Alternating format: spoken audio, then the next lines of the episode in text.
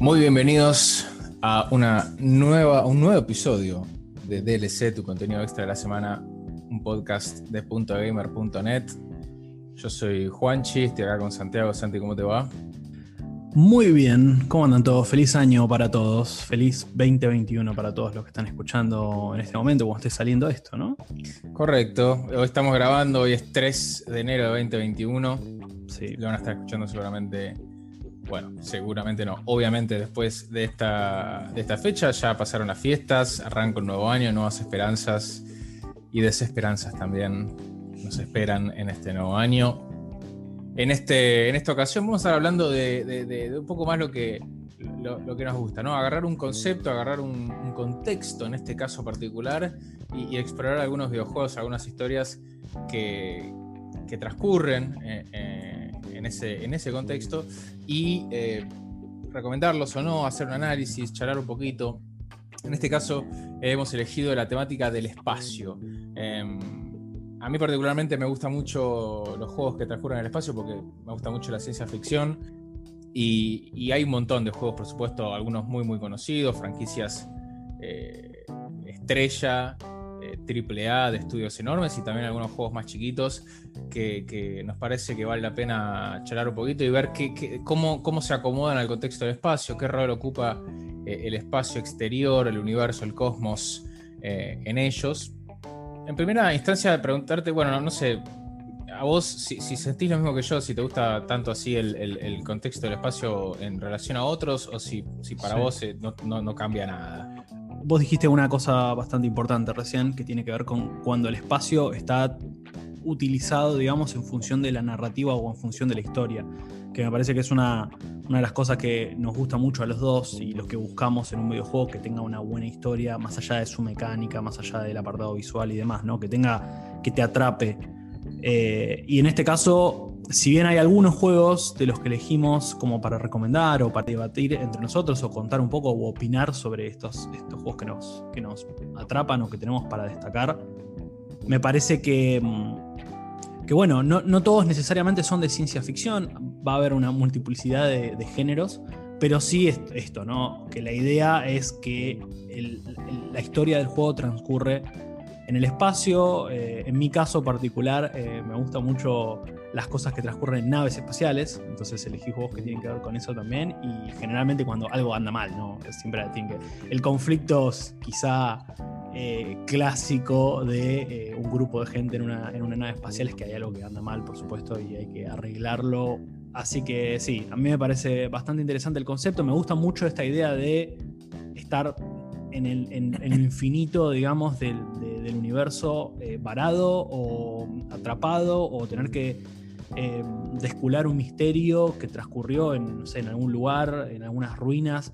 Me parece que toda la cultura eh, o, lo, mitológico que tiene la vida extraterrestre y cómo la pensamos nosotros, con lo bueno, con lo malo. O sea, hay un montón de franquicias que hablan de esto y no necesariamente tienen que ver con ciencia ficción, sino más quizás fantástico. No sé, para dar un ejemplo, yo Star Wars y un muchísimo, muchísimo universo eh, de, lore de Star Wars está dentro de sus videojuegos y se aprovecha mucho del espacio y de, la, y, de, la, de lo fantástico, si se quiere, de la ciencia ficción ahí, en pos de eso, pero bueno, en este caso yo no elegí ningún juego que vaya por ese lado, pero sí me parece interesante no solo el setup y los, los tropos, digamos, clásicos que hay, sino todo esto, toda, la inventiva que tenemos nosotros en algo que claramente es algo que a la gran mayoría de la humanidad le llama la atención.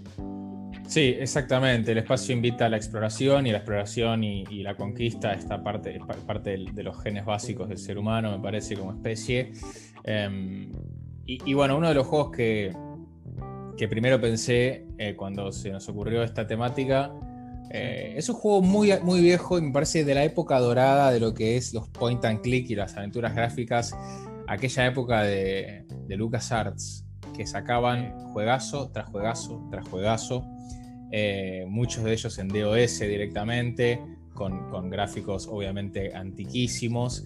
Y, el juego que me viene a la mente acá es The Dig, un juego que muchos habrán jugado si tienen la edad suficiente, em, pero que tiene una historia muy interesante de, lo que fue su desarrollo, porque eh, algunos sabrán que es un juego que fue dirigido por Steven Spielberg. Eh, y eso no es muy normal en la industria de los videojuegos. Menos que menos que se involucre a alguien tan, tan, tan sedimental de la industria del cine, de la industria, claro, de la industria audiovisual más clásica, en un juego tan antiguo. Pero en realidad, The Dig, lo interesante es que en realidad estaba planeado para hacer un episodio más de una saga de Steven Spielberg que se llamaba Amazing Stories, en el año 85. Iba a ser, era una, antología de historias, iba a ser parte de, de, esa, de esa saga. Sin embargo, después, bueno, se dieron cuenta que la, cantidad de dinero que iban a necesitar invertir para, para lograr llevar a esta historia a la pantalla eh, de la televisión era muchísimo y eventualmente se, canceló. Y más tarde fue adaptado como un videojuego eh, en el que Steven Spielberg estuvo involucrado. Em, y, desde el guion, me imagino, ¿no? Sí, sí, por supuesto. Desde el guion, justo con Orson Scott Card y Brian Moriarty, con una muy buena banda sonora por parte de Michael Land. Em, y salió para DOS y macOS en el, el, 30 de noviembre de 1995. Un point and click clásico. Si, si, te gustan digamos, las aventuras gráficas eh, bien, bien, bien antiguas, en donde había muchos puzzles y muchas, y había que encontrar el píxel indicado que hacer clic para, para, poder avanzar en la historia, porque claro, los gráficos eran bastante malos, entonces encontrar el detalle que hacía que el personaje notara un hueco en la pared y entonces eh, llevar a, la, progresión y poder seguir explorando. Era bastante difícil. Un excelente juego de Dig. Y claro, ocurre primero en, una exploración en un asteroide en órbita en la Tierra y más adelante en la historia eh, tienen una especie de eh, encontronazo con un artefacto extraño alienígena y son transportados hacia otro lado los, los tripulantes. Muy buenas actuaciones de voz, eh, muy buena historia. Eh, tuvo su, recepción bastante mixta, no, no, no es que fue un, un, blockbuster de ninguna manera, pero ciertamente es un juego que si te gusta el espacio, si estás en la, en la movida del gaming hace rato y sos de los, de los originales gamers, entonces de seguramente, seguramente lo conozcas. Y en esta, en esta línea, de, digamos, esta es, esta es una manera que el espacio es presentado eh, en los videojuegos, ¿no? Como una manera eh, de, explorar y de contar una historia a través del medio ambiente y de un guion que usa como excusa el escenario del cosmos y de lo extraño, de lo alienígena también, para, para, contar una historia. Pero si nos vamos más adelante, por supuesto que, tenemos muchísimos más juegos que, que, utilizan el espacio en este sentido. Sí, yo tengo uno también en esta, en esta línea, que también tuvo críticas mixtas, pero que bueno, en este último, este último año, si se quiere, fue reconocido por su... Eh, por, por, bueno, por seguir avanzando, digamos, en pulir el juego y en sacar contenido. Y bueno, toda esta movida de ¿no? los juegos como un servicio. Eh, no una movida, sino un modelo de negocios, ¿no? Eh, fue reconocido por eso, y estoy hablando de No Man's Sky, que por supuesto, si yo te digo lo primero que se te viene a la mente al pensar en este juego es, bueno, su debacle, su lanzamiento en pésimo estado, todo lo que pasó con, este estudio Hello Games. Un estudio chiquito que no tenía eh, ningún otro juego, digamos, tan grande como No Man's Sky en su, en su haber, eh, que presentó un concepto bastante interesante de mundos que se generan eh, aleatoriamente, que básicamente no había, eh, digamos, la probabilidad que te encuentres con algo igual a lo que ya habías visto antes era prácticamente inexistente. Tenía un concepto muy osado, ¿no? Eh, muy lindo se veía, me acuerdo en una, no sé si fue en la E3 de 2015, creo que habían presentado un, avance del juego y, y un poquito de gameplay. La verdad que se veía hermoso, con especies alienígenas de flora, de fauna para cada mundo en particular al que vos ibas a explorar. Era bastante interesante y bueno, tuvo algunos problemas a la hora del lanzamiento. Me parece que eh, PlayStation fue un, juego que en su momento salió primero para PlayStation 4, después se fue lanzando para el resto de las plataformas, Xbox One y Microsoft, eh, o sea, para, para jugar en PC también. Y bueno, me acuerdo que en ese momento Sony, digamos, había como apadrinado este, este juego diciendo como no, este es el juego, se le dio, digamos, se le, se empujó.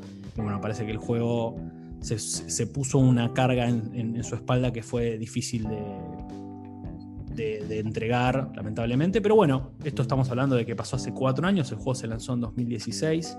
Tuvo un lanzamiento difícil, después fue evidentemente eh, mediante actualizaciones, parches, updates, generando interés en la comunidad. El juego tenía claramente algo lindo ahí, pero bueno, viste, había que pulirlo esa piedra. Y bueno, este año, como vimos, terminó ganando el, premio en los Game Awards al Best Ongoing Game. Eh, es decir, el juego que, digamos, que está en, constante desarrollo y en constante actualización. O sea, que no, está acabado, básicamente. Así que bueno, mi, es mi pick, eh, mi recomendación. Eh, vinculado, como vos decías muy bien, a lo que es la exploración. Es un juego que está muy, o sea, es un juego que se juega en primera persona, es un juego que está muy basado en eh, la exploración, en el comercio, en, eh, visitar diferentes, diferentes de los, de los planetas, en tradear con otros jugadores. Si, si jugás, digamos, a la versión multiplayer online, la idea es poder intercambiar no solamente recursos que uno va consiguiendo en los diferentes mundos y mediante, obviamente digo, esto es lo típico de cualquier, digamos, resource management en general, de poder recolectar recursos que te permiten tener mejores elementos para viajar más rápido, viajar más lejos, tener mejores lugares, digamos, para, guardar tus elementos o para, no sé, salir a explorar por más tiempo. Lo típico, digamos, ¿no? De un mundo abierto así tan grande, tan masivo. Pero lo bueno que tiene y lo que me parece relevante es el tema de intercambio de conocimiento, ¿no? O sea, está esta, esta mm, mecánica que se llama el Atlas, digamos, donde se te recompensa cuanto más exploras y más conoces diferentes mundos y diferentes especies alienígenas. Bueno, eso básicamente empuja la exploración.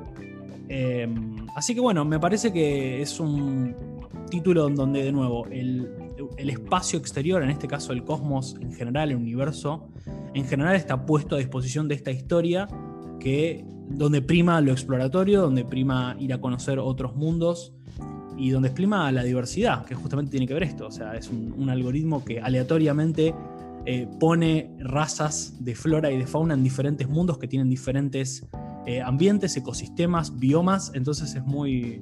La verdad que es muy lindo, es muy interesante. De nuevo, no es un juego, digamos, no, son 10 puntos, no estamos recomendando acá, no estamos recomendando por. No hay un orden en particular, no es que el primero es el mejor o el, o el, último que mencionamos es el mejor.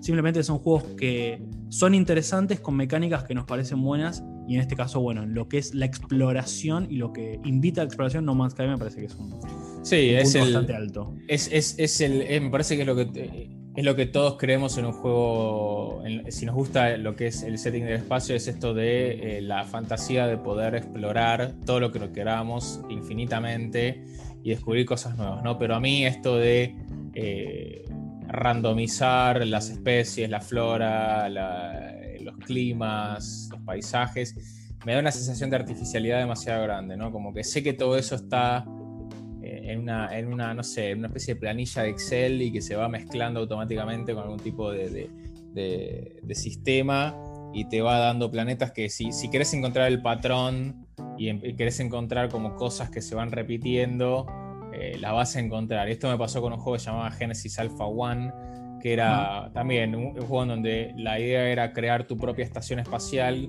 eh, con el objetivo ulterior de eh, encontrar un lugar donde vivir que no sea la Tierra. Entonces era como una especie de, sí, de, manejo de recursos, una especie de simulador de nave espacial donde ibas construyendo más, eh, no sé, hidropónicas o, algún lugar para, para, construir armas, para hacer más minería a distancia, escanear planetas. Y al principio parece enorme, pero cuando vas eh, un poquito más en profundidad, te das cuenta que se van repitiendo un montón de cosas. Cuando tenías la posibilidad de agarrar una nave e ir a explorar físicamente uno de los planetas que, analizabas a distancia, a ver si tenía alguna posibilidad de ser el reemplazo de la Tierra, y te dabas cuenta que de repente las especies alienígenas que te atacaban y de las cuales tenías que defenderte con armas de fuego se repetían, eran las mismas, o era la misma con otro color. Eh, o, la, la, flora era la misma, pero un poco más grande, un poco más chica, invertido. Como que digamos, a mí esa cosa me genera artificialidad. Eh, pero bueno, No Man's Sky es otra cosa. Eh, eh, pero sí, ciertamente ha mejorado muchísimo desde su lanzamiento. Em, a ver, manejo de recursos es un concepto que en el espacio claramente se acrecienta porque es como que está detrás siempre el peligro de la muerte, no solamente por, por, eh, el hambre o la sed, sino también por poder mantener la cápsula de confinamiento que es la nave espacial que te permite vivir siendo un ser humano en el, vacío, ¿no? Y, en ese sentido se me viene a la cabeza eh, FTL, Faster Than Light, que también es un simulador de una nave espacial de supervivencia en donde tenés que manejar recursos y, tenés determinada cantidad de, eh, de, tripulantes a bordo y tenés que ponerlos a trabajar en lo que es necesario desde un punto de vista, eh, desde, se ve como top-down, desde arriba la nave espacial eh, hacia adentro y ves cada uno haciendo, apagando un incendio o arreglando tal, tal agujero o cocinando, generando oxígeno, etcétera, etcétera, y se van apilando los problemas, es un roguelike, entonces se van apilando los problemas, perdés, se, muere toda tu tripulación, empezás de nuevo, y hasta lograr esa, esa, sesión perfecta donde todo te salga bien a ver hasta dónde puedes llegar, ¿no? Eh, el FTL es un juego claramente muy conocido, muy, muy popular, eh, a los que les gusta lo que son los roguelikes, en el espacio, manejando una nave espacial eh, y, y, manejando los recursos para poder sostener la atmósfera, el oxígeno, que no se rompa una pared y se vaya todo al vacío, digamos. Em, y está este y ahí es donde empieza me parece, a venir esta idea del personaje del espacio, que es un personaje amenazante constantemente. Es, es un contexto que te obliga, eh, que te permite contar historias como más tensas. Por eso las películas en el espacio, las series en el espacio, siempre está esa cosa de algo va a salir mal.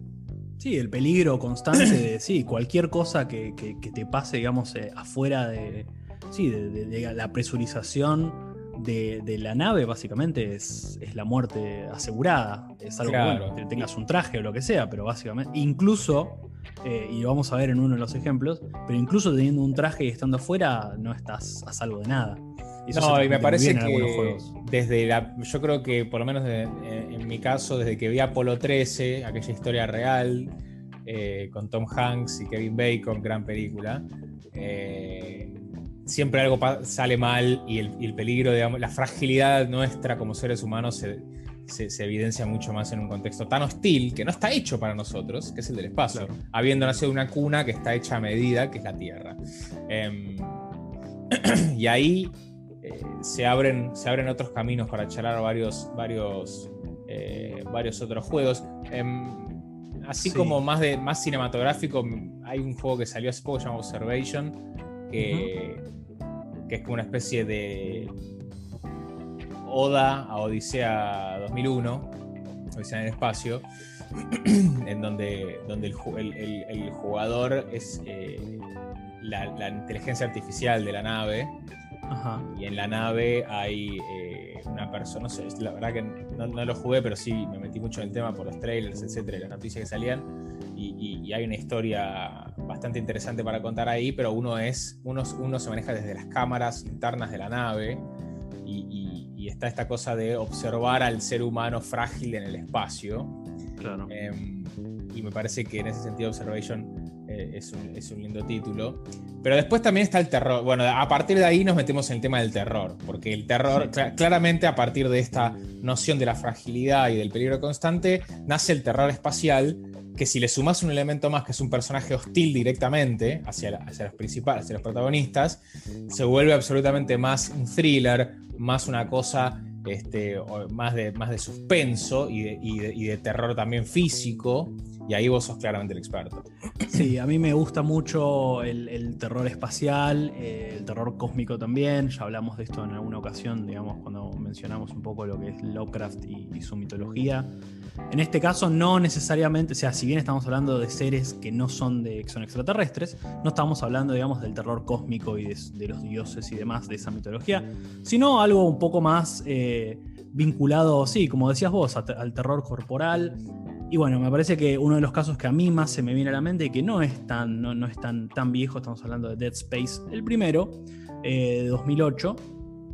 Estamos hablando ya de otra generación de consolas, no estamos hablando de la generación, no la que acaba de pasar, sino la anterior, o sea, dos generaciones para atrás, PlayStation 3, Xbox 360, eh, bueno, obviamente PC, por supuesto. Y también salió para Nintendo Wii, o sea, estoy hablando ya de hace tiempo. Pero bueno, un título que eh, trajo, digamos, es como si Alien el octavo pasajero, para llevártelo, digamos, de nuevo un ejemplo del mundo del cine, y la saga Resident Evil o, Silent Hill, si querés también, eh, se hayan juntado, hayan tenido una pequeña criatura. Bueno, eso es un poco Dead Space, es la idea del survival horror dentro del espacio, eh, lo cual lo hace, a mi criterio, todavía más aterrador porque con lo que decíamos, el espacio ya de por sí es una situación hostil, es una situación peligrosa, y encima si tenés que ir, como en el caso de Dead Space, como en la historia, eh, tenés que ir a averiguar qué pasó a una nave gigantesca, una nave minera gigante, enorme, donde vivían miles y miles de personas adentro y hacían su trabajo y tenían su rutina. Y pasó algo que básicamente los dejó a todos muertos y vos tenés que ir a averiguar qué pasó y te empezás a encontrar con situaciones que tienen que ver con bueno, un culto raro, una, malformaciones en, diferentes eh, eh, pasajeros de esa nave, gente muerta que vuelve digamos, a la vida con, una furia letal y unas cuchillas que le salen del cuerpo. Eh, un montón de, especies diferentes que cada una tiene su, digamos, su característica para matarte de diferentes maneras. Claramente el juego se pone bastante tenso, se maneja mucho, se maneja muy bien lo que es el aspecto sonoro, eh, con pequeños ruidos que pasan en la nave, un lugar desconocido. Esto es lo típico, digamos, es un setup bastante conocido, ¿no? No, es nada que no se haya hecho antes en algunos otros géneros, pero me parece que está muy bien manejado. También lo que es la luz, se juega mucho con las sombras. La nave está básicamente, estuvo, fue un, digamos, una casa para un montón de personas, básicamente ahora está deshabitada y hubo caos entonces, todos esos, todas esas pequeñas migajas que fueron quedando, que las vas encontrando, focos que están prendidos apagados, zonas que no tienen energía. Obviamente, como para poder avanzar la historia y entender lo que pasó, obviamente también hay una cuestión personal del personaje que tiene que ir a ver qué pasó con su novia que estaba en esa, en esa nave. Entonces tiene una cuestión personal para seguir avanzando. Pero más allá de eso, obviamente lo que pasa, todo lo que puede pasar, que es que cuando estamos llegando se rompe nuestra vía de escape.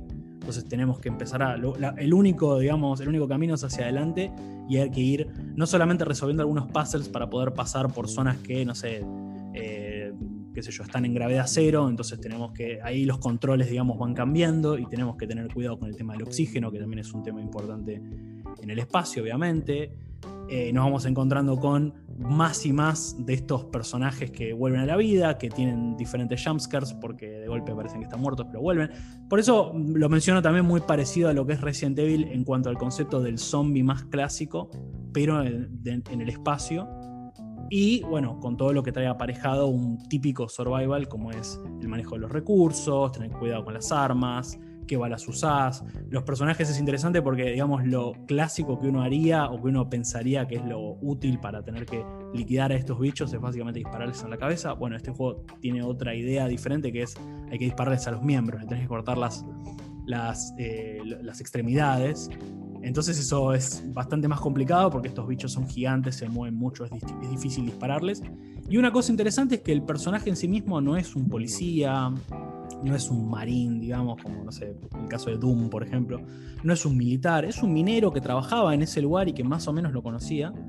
Y, las armas que usa a su disposición tampoco son demasiado militares en su, en su esencia, son como, no sé, el arma, digamos, más clásica que cualquiera. Si, si alguno jugó este juego lo, sabe, pero si no, cualquiera que vio un trailer o lo que sea, es como una especie de pistola, que es como una especie de pistola para minar, eh, que dispara láser para cortar piedras y cosas, y bueno, viene perfecto para lo que es la, dinámica del juego de cortarle las, extremidades a. Sí, sí, no. Dead Space, Dead Space es un, es un, tremendo juegazo y me parece que es. Eh, que toma. escuchándote hablar, hago un resumen en mi cabeza, digo, toma todas las grandes cosas del terror y del espacio y de ese personaje ominoso, digamos, que es eh, eh, y omnipresente, que es, que es el espacio, y después le suma los elementos de terror y de supervivencia de juegos como Silent Hill y, Resident Evil. Y para mí el resultado es una joya total de los videojuegos. Es un juego que te mantiene, eh, digamos, en el, en el margen de la silla permanentemente. en el borde. en el borde de la silla no te puedes relajar, ni un segundo. Estás atrapado permanentemente ahí como decís, digamos, los recursos visuales que utiliza, eh, digamos, lo hace casi a la perfección, el sonido, la iluminación, los gráficos, eh, los personajes son muy buenos, esto que decís vos de que el personaje principal no sea un, militar, no sea una persona entrenada para lidiar con estas cosas, sino que es un improvisado, y la movilidad y cómo utiliza el espacio para cambiar las reglas de juego cuando el personaje se adentra en una, en una habitación donde hay cero gravedad y, hay que manejar los distintos motores del traje de poder que lleva para poder navegar y, digamos, eh, nadar en, la cero gravedad, para mí es, espectacular. El, Dead Space es para mí es uno de los mejores juegos que, están situados en el espacio, en uno de los mejores géneros que tiene el espacio como, como su personaje, que es el terror eh, y, la supervivencia, el suspenso. Eh, Dead Space, eh, cuando, cuando Electronic Arts hacía juegos buenos de verdad. Eh, sí, sí, es una pena porque ya hace, bueno, hubo tres, digamos, de tres, tres dos secuelas, digamos, de, Dead Space 1. El 2 que fue muy bien recibido también. El 3 no tanto, el 3 vendió poco, el 3 ya se convirtió más en lo que le pasó un poquito a Resident Evil también, ¿no? Que pasó a transformarse más en un juego de acción de terror o acción de disparos en tercera persona en un ambiente medio terrorífico, pero que no le daba tanto espacio a lo que era, viste, parecía más un Time Crisis en tercera persona que, ese juego, digamos, de que se, que se quema, viste, que muy, muy lento, donde tenés que ir descubriendo, leyendo muchas cosas, tratando de entender un poco qué pasó y cómo podés eh, tomar la decisión correcta a la hora de llevar una cosa o llevar otra. Parece que eso se fue perdiendo y bueno, lamentablemente, eh, sí, creo que fue hace dos años o tres años que se anunció que, bueno, que Visceral Games, que es el estudio que lo había desarrollado, Electronic Arts lo distribuía, era el dueño del IP, y bueno, se anunció que, que, Dead Space 4 básicamente no se iba a producir más por las bajas ventas de Dead Space 3, y bueno, se terminó desmantelando el estudio y pasando a los eh, artistas y a los programadores a otros. Sí, pero. E pero, pero increíble como cada vez que sale un juego que se parece un poquito a Dead Space, ah, estamos todos expectantes, ¿no? Porque la memoria residual que nos quedó de semejante franquicia eh, nos deja muy esperanzados por el futuro en el caso de que Visceral Games y sus integrantes vuelvan al ataque. Eh, bueno, hubo un anuncio en el, un trailer en los Game Awards sobre justamente un juego de estas características. El terror espacial claramente eh, se lleva todos los premios en esta utilización del, cosmos como, como contexto. Eh, bueno, está Alien, Alien, Isolation también, que es muy similar. Eh, pero bueno, en un universo que ya conocemos por, por, la franquicia cinematográfica de Alien, pero que sorpresivamente fue muy muy bueno. Eh, a mí el Alien Isolation me encantó, eh, me pareció, me pareció una, una, gran, digamos, un gran pasaje de la franquicia a los videojuegos. en esta entrega la verdad que la rompieron, a mi criterio. Sí, una cosa para mencionar de, de, Alien es que sí, no, Alien es una franquicia, digamos, muy muy lucrativa eh, y muy buena también en, lo que es lo narrativo de la industria del, cine, pero no, nunca lo pudieron trasladar bien, hasta Alien Isolation, que sí, fue bastante interesante el concepto, esta idea de, jugar también en primera persona em, y de que tengas el eh, alien el, xenomorfo, digamos, que te esté persiguiendo constantemente, que no lo puedes matar, no, no, no, no le puedes hacer nada, lo único que puedes hacer es esconderte y nada, sí, o asustarlo con determinadas herramientas. Y después al final, claro, te das cuenta que hay más de uno. Pero sí, esta cosa de tenés armas, podés, defenderte con algunas cosas, de algunas cosas, como de los androides que hay dando vueltas que terminan siendo terroríficos a mi criterio, y de algunas personas también que hay adentro de la nave donde estás y que son hostiles, ¿no? Pero Alien Isolation, bueno, y ahí nos metemos más a un tema más de acción, y en acción ya es como que el espacio deja de ser un contexto activo y pasa a ser más una excusa, ¿no? Eh, y tenés ahí, tenés tanto Doom como Halo. Nadie va a discutir la calidad ni el reconocimiento ni de Doom ni de Halo. Pero el espacio no, no, termina siendo algo tan relevante, sino simplemente un contexto.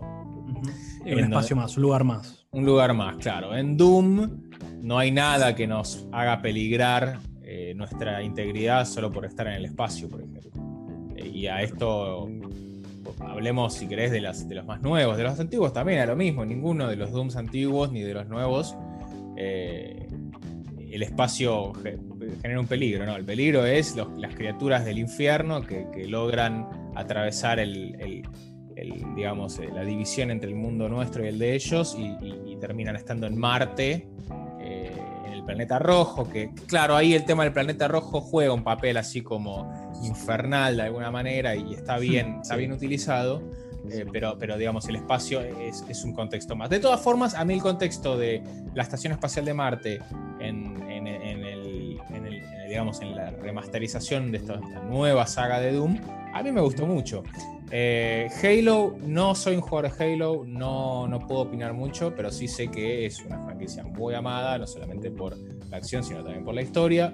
Claro. Y, y después tenés algunos híbridos, ¿no? Tenés mucha acción, eh, pero también tenés más eh, cosas más, vamos a decir, de exploración y de RPG.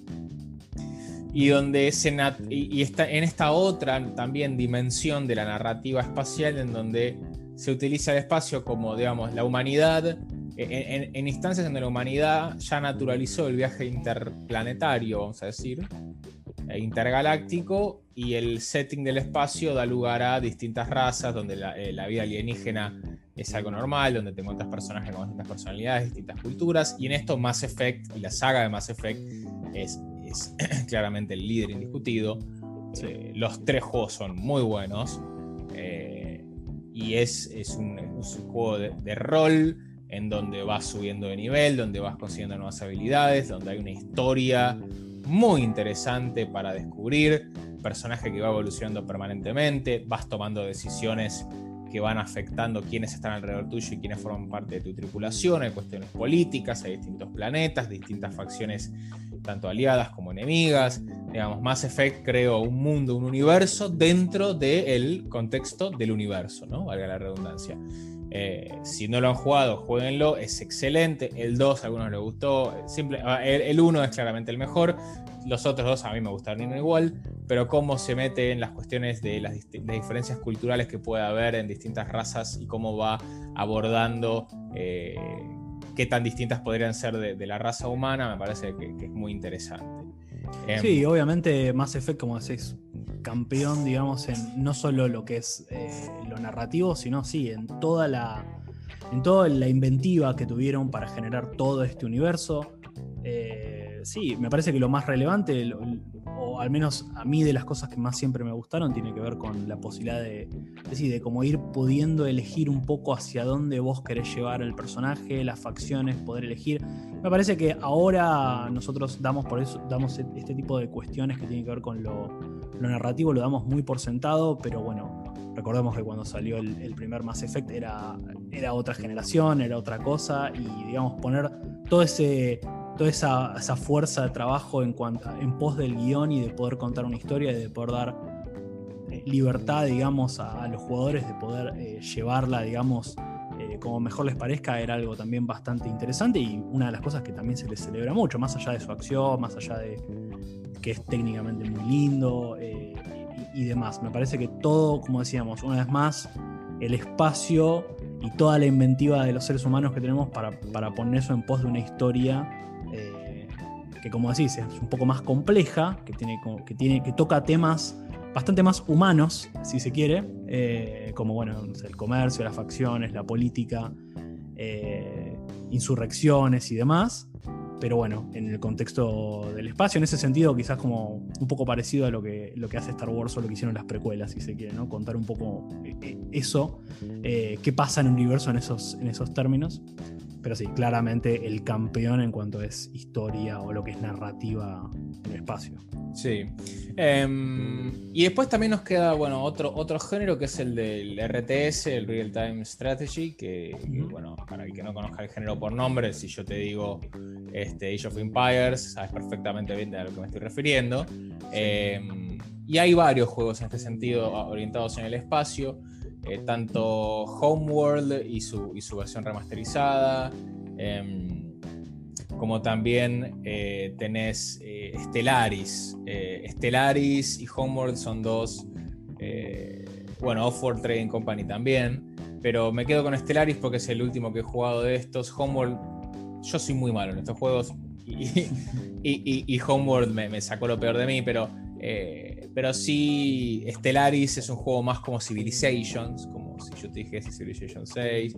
Eh, es un juego más de, eh, de, grand strategy, ¿no? En donde ya tenés todo, tenés todo el universo para descubrir, eh, vas creando tu influencia política, vas alimentando y, como haciendo progresar a tu población, vas buscando nuevos recursos, vas encontrando también artefactos alienígenas de, civilizaciones pasadas que te dan algún tipo de riqueza o algún tipo de salto en algún desarrollo científico.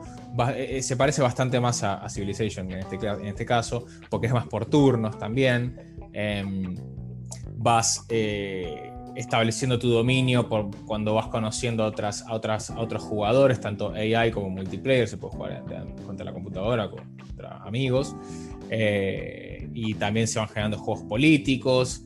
Em, en este sentido, bueno, son tres juegos, tanto Stellaris como Homeworld como Off-World Trading Company, que son muy recomendables. Pero no quería dejar de mencionar dos juegos sobre los, los, los géneros pasados que hemos, que hemos hablado, tanto de Point and Click eh, un homenaje que se hizo, porque después, claro, podemos hablar de los homenajes que se han hecho a estos clásicos, ¿no? The Dig fue un clásico.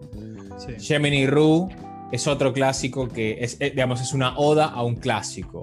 Si te gustó The Dig, te va a gustar mucho Gemini Rue, es un point and click, ocurre en, un, futuro donde la humanidad tiene transporte interplanetario, este, digamos, como naturalizado. Y Signalis, que es un juego que toma lo más lindo de Dead Space y lo reviste de una estética retro, pixel, pero con mucho suspenso, con una estética muy tétrica, y toma esto de Alien, y toma esto de, Dead Space, y de Resident Evil, y de Silent Hill, y, lo, y, lo, y te pone en los pies de una especie de androide que se despierta en una nave, que no sabe de dónde vino, todo como tecnología retro soviética. Eh, nada, la verdad que es un juego que se viene, que no salió todavía, pero que ya hemos hablado en otras ediciones, ha quedado fuera del corte final de audio y me parecía interesante mencionarlo. No sé si nos quedó por mencionar algo, si te quedó algo en el tintero.